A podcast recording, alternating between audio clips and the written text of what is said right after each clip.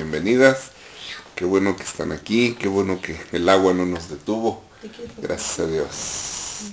Bueno, el día de hoy vamos a hablar de un tema bien, bien importante que se llama la autoridad de un hijo de Dios. ¿Sale? Este tema, ojalá todo el mundo lo escuchara, ojalá todo el mundo lo supiera, porque si nosotros aprendemos lo que nos muestra la Escritura, que como hijos de Dios tenemos autoridad, créanme que nuestra vida mejoraría, nuestra calidad de vida eh, iría en aumento y nos ahorraríamos muchísimos problemas. ¿Por qué? Porque vamos a hablar de que como hijos de Dios, Dios nos ha dado autoridad. ¿Estamos listos? Perfecto. Vamos a recordar lo que dice en el Evangelio según San Juan. Evangelio según San Juan capítulo 1 versículo 12. Dice en la versión Reina Valera 1960, mas a todos los que le recibieron, a los que creen en su nombre, les dio potestad de ser hechos hijos de Dios.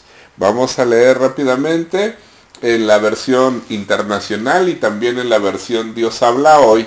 En la versión internacional dice, más a cuantos lo recibieron, a los que creen en su nombre, les dio qué cosa? El derecho de ser hijos de Dios. Y en la versión Dios habla hoy, dice que les concedió el privilegio de llegar a ser hijos de Dios. ¿Se acuerdan que en las en, reuniones anteriores veíamos lo que dice Apocalipsis capítulo 3 verso 20 que dice, he aquí yo estoy a la puerta y llamo. Si alguno oye mi voz y abre la puerta, entraré a él y cenaré con él y él conmigo, ¿no? Y decía una versión, cenaremos como amigos.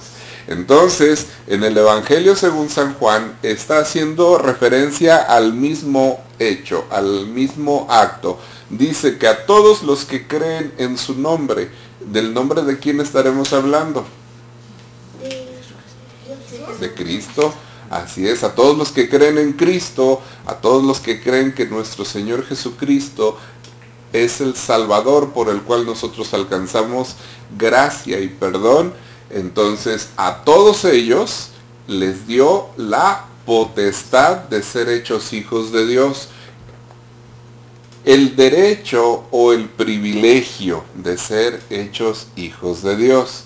El derecho, sí, sí sabemos, ¿verdad? Si, no, no, se nos complica este, aprender esa palabra, ¿no? Ya creo que sí la, la entendemos bastante bien. Privilegio también. ¿Les parece bien si hablamos sobre qué es potestad?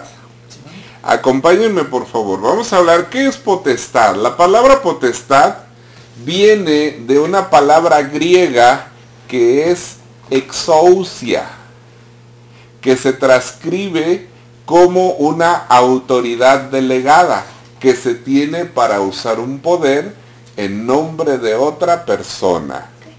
Ahorita vamos a explicar eso. Encontré esta imagen que trata de representar lo que es la palabra exousia. Vemos ahí eh, quizás a un rey que no es que le va a cortar la cabeza al otro muñequito, sino que con su espada le está dando autoridad, ¿verdad? Le, pone la espada en un hombro y después le pone la espada en el otro hombre. Como si lo estuvieran qué? Nombrando. Nombrando, sí. Ah, por ejemplo, ahí lo están nombrando caballero, o general o príncipe. no lo sé. Pero hay una persona que tiene autoridad y que le está delegando autoridad para que esta persona que está recibiendo la autoridad pueda ejercer poder en nombre del que lo nombró. ¿Sí? ¿Sí? ¿Sí vamos bien? ¿Sí? Ok.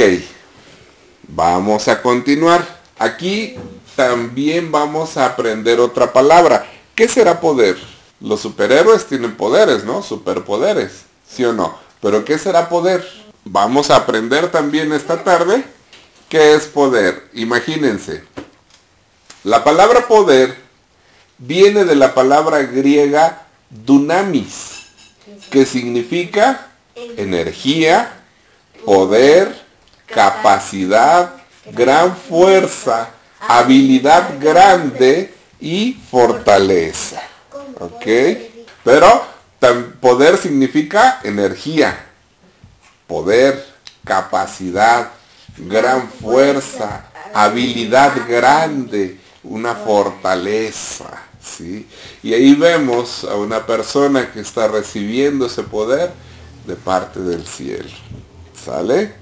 Ahora, lo vamos a, vamos a ver algunos ejemplos de qué es autoridad y qué es poder. ¿Sale? Vamos a ver, por ejemplo, antes de continuar, quiero preguntarles, ¿qué será o quién será que, que les recuerda esa imagen? Ese es un juez. ¿Sí? ¿Estamos de acuerdo todos que ese es un juez? ¿Sí? Ok, muy bien. Una, vengan, les voy a poner una estrellita a todos. Porque todos adivinamos que esa persona, pero esa persona que está ahí en la imagen es un juez. Y ahora esta otra persona que acaba de aparecer, tu papá, es un policía. Ok, entonces tenemos a un juez y a un policía. Ahora vamos a aprender la distinción entre autoridad y poder. Miren, los jueces tienen autoridad para tomar las decisiones y dan órdenes en nombre del país. Mientras que los policías tienen el poder, la capacidad, la habilidad, la fuerza para ejecutar las órdenes de los jueces. Vamos a hacer una pequeña pausa, ¿les parece? Estamos viendo que los jueces tienen la autoridad para tomar decisiones y dan órdenes en nombre del país. Pero los policías tienen el poder, la capacidad o la habilidad para ejecutar las órdenes de los jueces. O ustedes han visto que un juez diga, hay que traer a un delincuente y el juez va a traer el delincuente.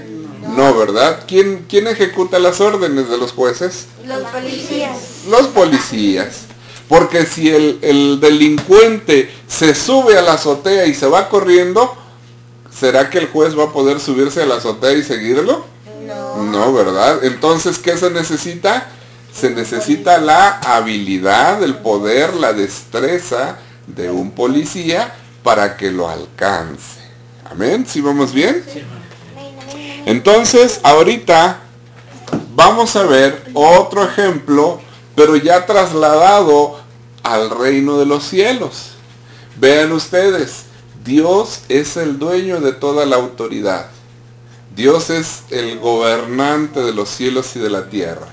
Pero sucede que dice en el Evangelio, según San Juan capítulo 1, versículo 12, que todos los que le recibieron, a los que creen en su nombre, les dio la potestad, es decir, el derecho, la autoridad de ser llamados hijos de Dios.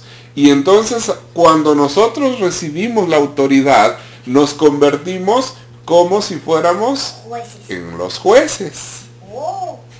¿Cómo ves? Y mejor aún, porque los ángeles se convierten y hacen la función de los policías. ¿Cómo ven? Está poderoso, ¿no? Está bonito. ¿Sí?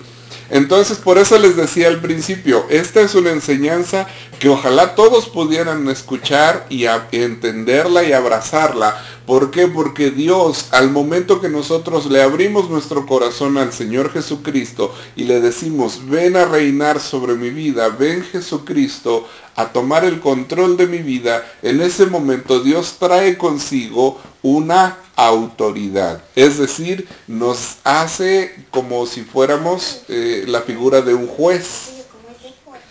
Y a los policías son la figura de los ángeles, ¿no? Se equipara como si fueran este, ángeles los policías. ¿Sí vamos bien? De los policías que tienen el poder para ejecutar las órdenes de los jueces. Ahora, vamos a leer, por favor, acompáñenme en la segunda carta a Timoteo, capítulo 1, versículo 7. Dice de la siguiente manera, pues Dios no nos ha dado un espíritu de temor y timidez, sino de qué cosa? De poder, de, poder, de amor y de autodisciplina, dice en la traducción viviente. Hijo, ¿cómo dice ahí en tu versión? Es la misma. A la traducción viviente. ¿Cómo dice ahí en tu Biblia, mamita? Y de dominio propio. ¿Cómo dice ahí? Y autodisciplina.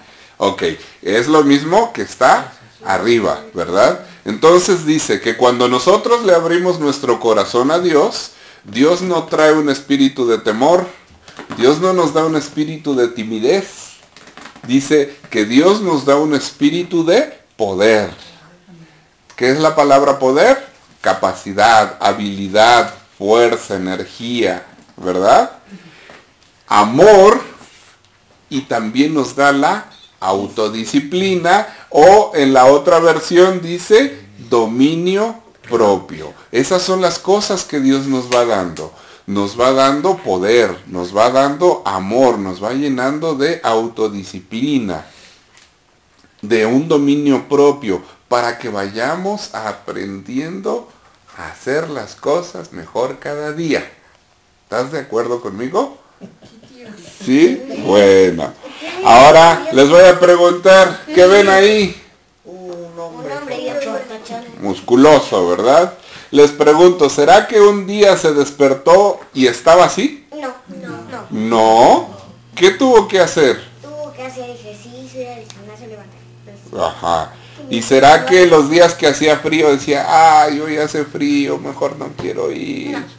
¿No? ¿Qué tenía? Disciplina. Disciplina, ¿no? Constancia. Es decir, no porque hacía frío dejaba de entrenar, no porque estaba lloviendo dejaba de entrenar, no porque amanecía cansado dejaba de entrenar. Yo creo que estar levantando pesas durante todos los días a la larga cansa, ¿verdad? Pero este señor, así como lo ven, así todo musculoso, todos los días estaba ah, ejercitando. ¿Qué vamos a hacer nosotros como cristianos? ¿Qué vamos a hacer? Fíjense, ¿cómo es nuestra vida?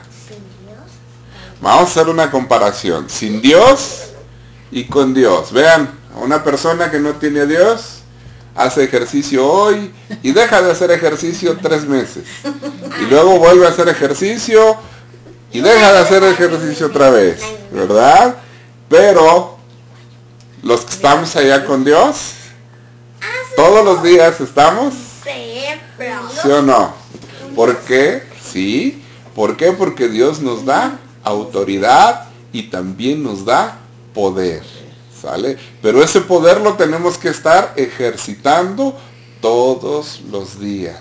¿Sí? ¿Sí vamos?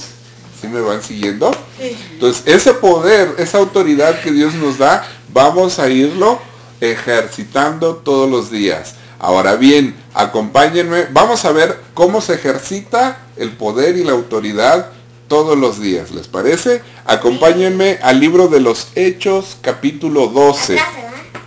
De donde estamos, atrás. Libro de los Hechos, capítulo 12, a partir del verso 5. Dice, así que Pedro estaba custodiado en la cárcel pero la iglesia sin cesar, ah, perdón, pero la iglesia hacía sin cesar oración a Dios por él. Les pregunto, ¿dónde estaba Pedro? En la. ¿Qué estaba haciendo? Eh, pues no estaba haciendo nada, estaba custodiado, ¿verdad? Dice el verso 6, acompáñenme a leer el verso 6.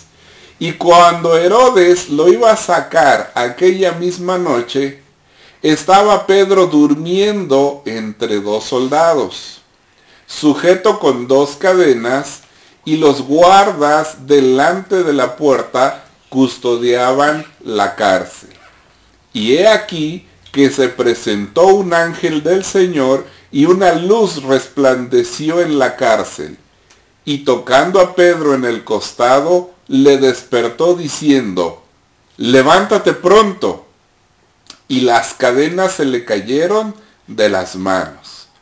le dijo el ángel, ciñete y átate las sandalias. Y lo hizo así, y le dijo, envuélvete en tu manto y sígueme. Vamos a hacer una pausa por lo pronto. Ok, entonces imagínense cómo vamos a hacer una, una, reconstrucción mental de la situación de Pedro. Pedro está en la cárcel porque le dijeron, deja de predicar de Jesucristo, porque va en contra de nuestras tradiciones. Deja de predicar de él. Y Pedro no hizo caso, dice, no, de obedecerle a Dios a obedecerle a ustedes, prefiero obedecerle a Dios y si me van a meter a la cárcel, pues no importa. Y siguió Pedro predicando eh, sobre Jesucristo. Entonces, por haber predicado de Jesucristo, lo llevaron a la cárcel y le pusieron cadenas. Yo me los imagino, ¿verdad? Las cadenas que estaba así eh, en las manos. Y de pronto está sentado Pedro, o está, pues sí, sentado quizás en el piso, no sé si había cama o alguna tarima, no lo sé, desconozco. Pero yo me imagino que Pedro estaba sentado y había dos guardias ahí adentro de, la, celda, estaban dos guardias vigilándolo porque lo consideraban peligroso. Había sanado a muchas personas estaba predicando una doctrina que no le gustaba a, las autoridades. Entonces lo consideraban peligroso y habían dos guardias adentro de la celda. Y otros dos estaban afuera de la celda. Entonces habían cuatro personas vigilando a Pedro. Y Pedro dice, ¿y encima tengo cadenas? No, pues ya, de aquí no puedo salir. Así que ya le dijeron a Pedro, pues duerme o descansa porque en la madrugada te vamos a llevar a juicio. Dice Pedro, pues bueno, ni modo, si me van a llevar a juicio, pues qué más voy a hacer, ¿no? No me puedo escapar, tengo cadenas, hay dos guardias aquí adentro de la celda y dos guardias allá afuera de la celda. Así que entonces Pedro se quitó su cinturón, se quitó sus zapatitos, y pues se empezó a enchamarrar ya a medianoche, yo creo que ya el frío comenzaba a sentirse y empezó a, taparse con su propia ropa, empezó a, a, cobijarse él, porque para él le iba a ser imposible escapar. Sin embargo, ¿qué estaba haciendo la iglesia? Estaban orando. ¿Qué estaban haciendo? Estaban ejercitando su autoridad les decían a los ángeles, en el nombre de Jesús, vayan a abrir la, puerta de la cárcel, vayan y, declaramos la libertad de la cárcel de Pedro. Estaban orando, la iglesia estaba orando por Pedro. Pedro está sin poder hacer más que esperando y quizás en su corazón también él estaba orando diciendo, Señor, líbrame de esta situación, líbrame de toda esta circunstancia. De pronto, imagínense en la noche, en una celda oscura, y brilla una gran luz. Y entonces Pedro se levanta así como, ay, ay, ¿qué será eso? ¿Qué será eso? De pronto escucha a Pedro que le dicen, levántate pronto. Y dice Pedro, pues ¿para qué me levanto? ¿A dónde voy a ir o qué? ¿No? Pero en el momento que le dijeron, levántate pronto, dice que las cadenas se cayeron y Pedro dice, no, pues, ¿qué está pasando? Estoy soñando, ¿no? Porque lo último que me acuerdo es que me enchamarré con mi, con mi suéter, me, me, cobijé, pero le dije, vuelve a escuchar la voz del ángel que le dice, ciñete y átate las sandalias. Y entonces pues Pedro se, volvió a abrochar el cinturón, el pantalón, se puso los zapatos, ¿verdad? Se puso desodorante. no, mentira, no se puso desodorante. y entonces, dice el ángel, este, le dijo, envuélvete en tu manto y sígueme. Vamos a continuar leyendo. ¿Vamos bien hasta aquí? También yo quiero ver qué pasa, porque se pone buena la historia. Dice el verso 9 y saliendo le seguía, pero no sabía que era verdad lo que hacía el ángel, sino que pensaba que veía una visión. Pedro dice, eh, yo estoy soñando y ay, qué bonito se siente que estoy soñando, que estoy caminando hacia la libertad. Es lo que Pedro está pensando. Dice el verso 10, habiendo pasado la primera y la segunda guardia, llegaron a la puerta de hierro. Imagínate, estaba como que en tres, en tres secciones, ¿no? La primera que era la de su celda, era la primera puerta. ¿Cuántos guardias estaban adentro de él, con él? Dos. ¿Y cuántos estaban afuera de la celda? Otros dos. Entonces Pedro dice, no, pues ¿cómo me voy a escapar de cuatro soldados? Ellos tienen armas y yo no tengo nada. Entonces pasan la primera puerta, que era la de su celda, pasan una segunda puerta hasta que llegan a la puerta de hierro, la que daba a la calle, que daba a la ciudad, dice ahí la escritura, la cual se les abrió por sí misma. Y salidos, pasaron una calle y luego el ángel se apartó de él. Es decir, imagínense que están, que, este, que la cárcel es allá en, en mi traspatio. Pasaron esa primera puerta, pasaron esta segunda puerta, llegaron a la puerta de hierro y el ángel lo encaminó todavía una calle más. Y entonces el ángel se apartó de él. Entonces Pedro, volviendo en sí, dijo, ahora entiendo verdaderamente que el Señor ha enviado a quién? A su ángel. ¿Qué eran los ángeles? Como policías, ¿verdad? Que son los que hacen la voluntad de Dios, los que obedecen la voluntad de Dios. Y me ha librado, dice, de la mano de Herodes y de todo lo que el pueblo de los judíos esperaba. ¿Sí vamos bien? ¿Sale? Continuamos. Versículo 12, por favor. Acompáñenme. Ya estamos por terminar. Versículo 12. Ya lo tengo. ¿Ya lo tienes? ¿Lo quieres leer, por favor? Cuando se dio cuenta de esto, fue a la casa de María, la madre de Juan Marcos, donde, donde muchos se habían reunido para orar. Llamó a la puerta de la calle y salió a, a responder a responder una, una sierva, una sierva llamada Robert. Ok, gracias. Entonces imagínense, Pedro está caminando, la luz estaba dormido. No sé si alguno de ustedes de repente ha tenido que encender la luz ya cuando está dormido. Sí. Y verdad molesta la luz, ¿verdad? estamos así como que, ah, híjoles. Bueno, así está Pedro. Pedro cree que está soñando.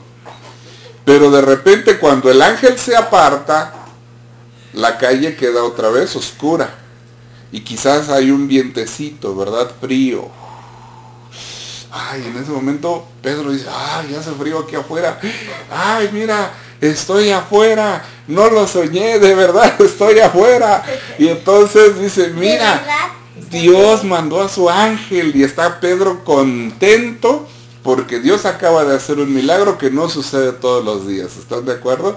Esos, esas cosas no suceden todos los días y de pronto dice, ay, híjoles, no, pues, ¿y ahora qué hago?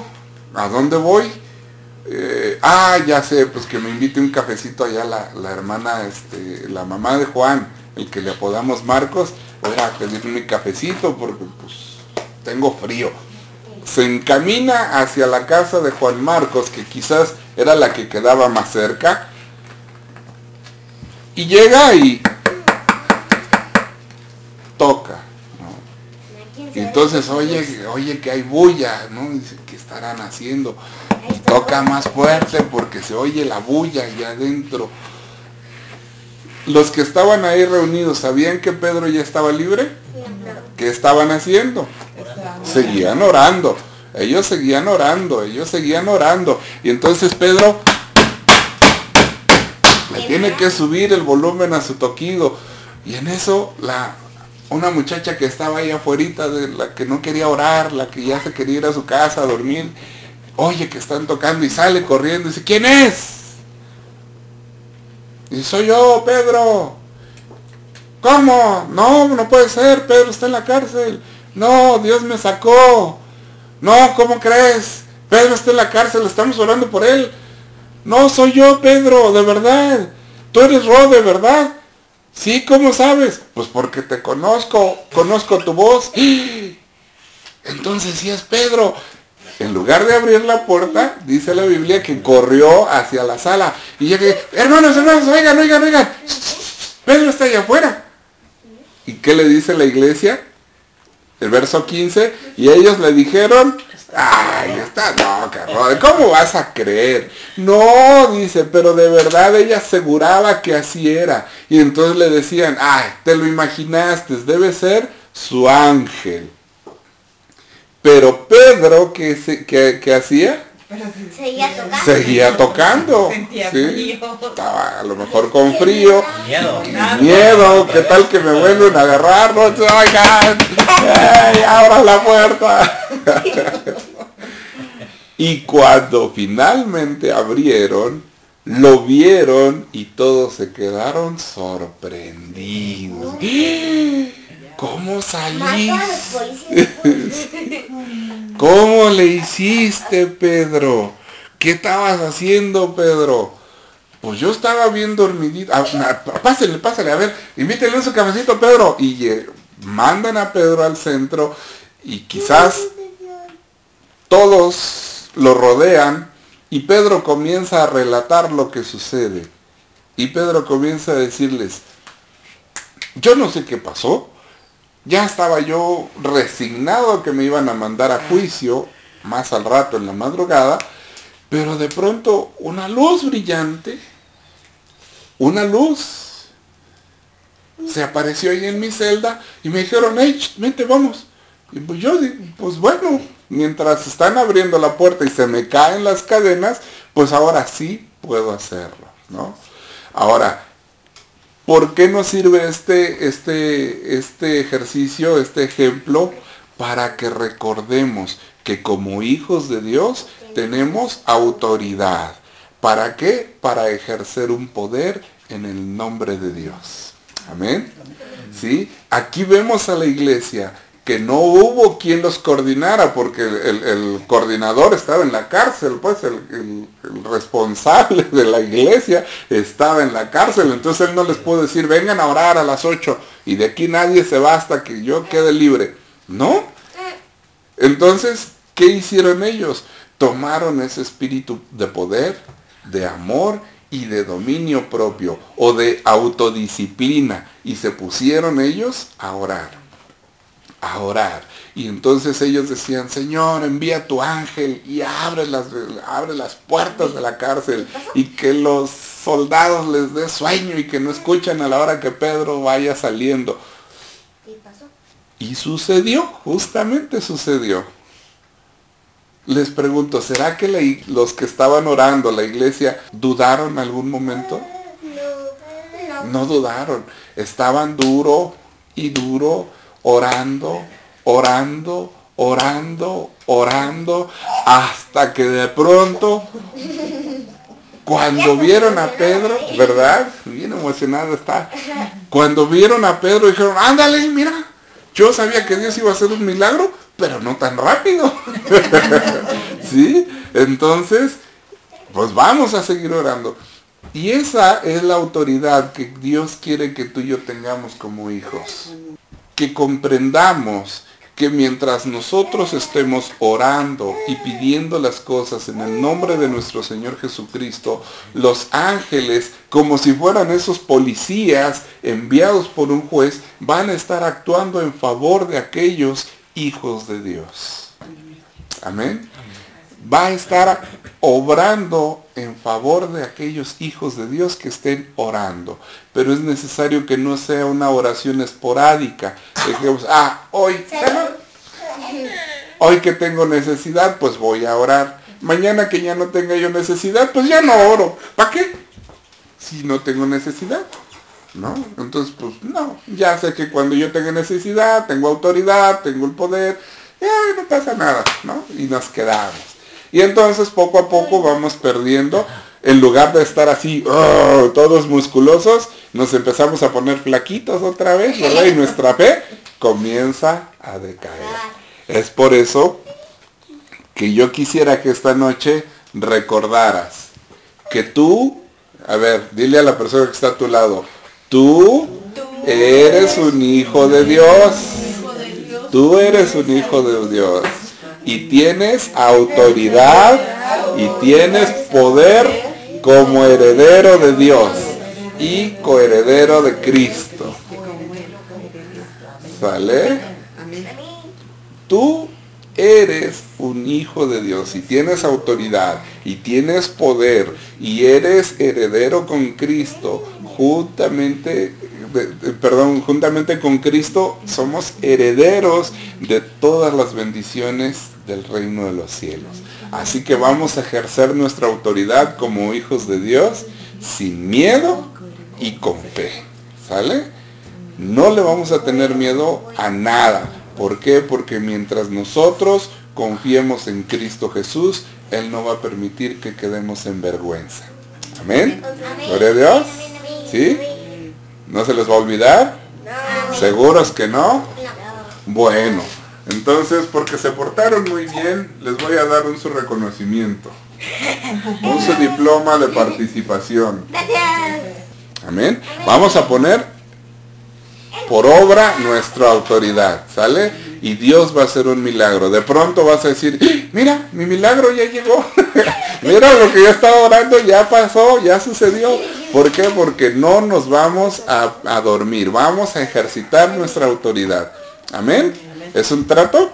¿Sale? Entonces, cada uno de nosotros va a anotar aquí su nombre y vamos a poner, estoy orando por y vamos a comenzar a orar a partir de esta noche y durante todas las noches, ¿les parece? Antes de dormir vamos a orar y vamos a agarrar este papelito y vamos a decir, ah, yo estoy orando por esto. Y recuerdo que tengo autoridad, recuerdo que Dios me envió su salvación, recuerdo que Dios me dio el poder, que me dio la autoridad y comienzas a orar con todas estas con todas estas palabras que tienes aquí tú puedas empezarlas a declarar hasta que veas los milagros de Dios en tu vida.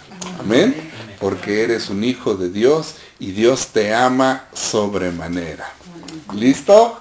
Amén. Gloria a Dios. ¿Les parece bien si terminamos orando? Amén. Gloria al Señor. Amén.